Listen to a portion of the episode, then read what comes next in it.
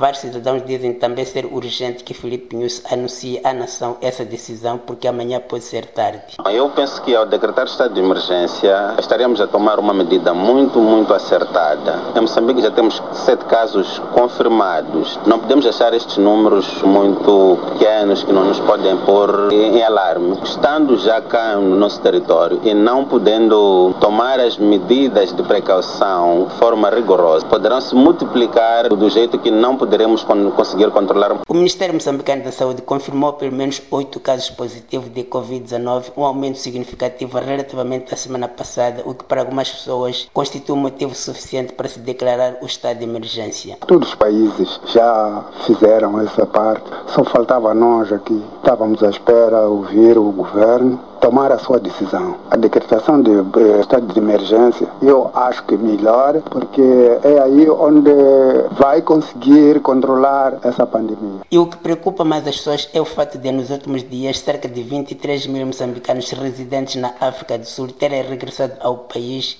uma avalanche explicada pelo recolher obrigatório de 21 dias decretado pelo governo sul-africano devido a este surto. Mas a diretora nacional de saúde, Rosa Marlene, diz que a preocupação não deve ser apenas com os regressados da África do Sul, um dos países com muitos casos confirmados de Covid-19. O que nós gostaríamos que chegasse até o local mais fundo, independentemente da pessoa estar a voltar ou não da África do Sul, é que cada um de nós cumpra todas as medidas de prevenção. Há uma coisa que infelizmente faz parte da nossa cultura, que é o aperto de mão, que é o beijinho. Vai ser difícil, mas temos que reforçar que de facto uma das formas de transmissão é as mãos, porque quando nós tossimos, o vírus pode ficar na palma da mão.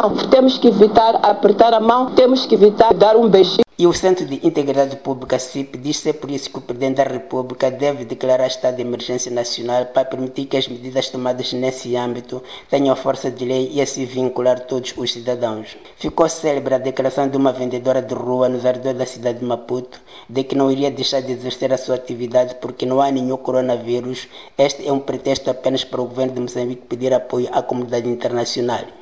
Nos bairros suburbanos de Maputo e não só, as barracas, uma espécie de restaurantes informais e os chapas continuam abarrotados de pessoas ignorando as recomendações das autoridades.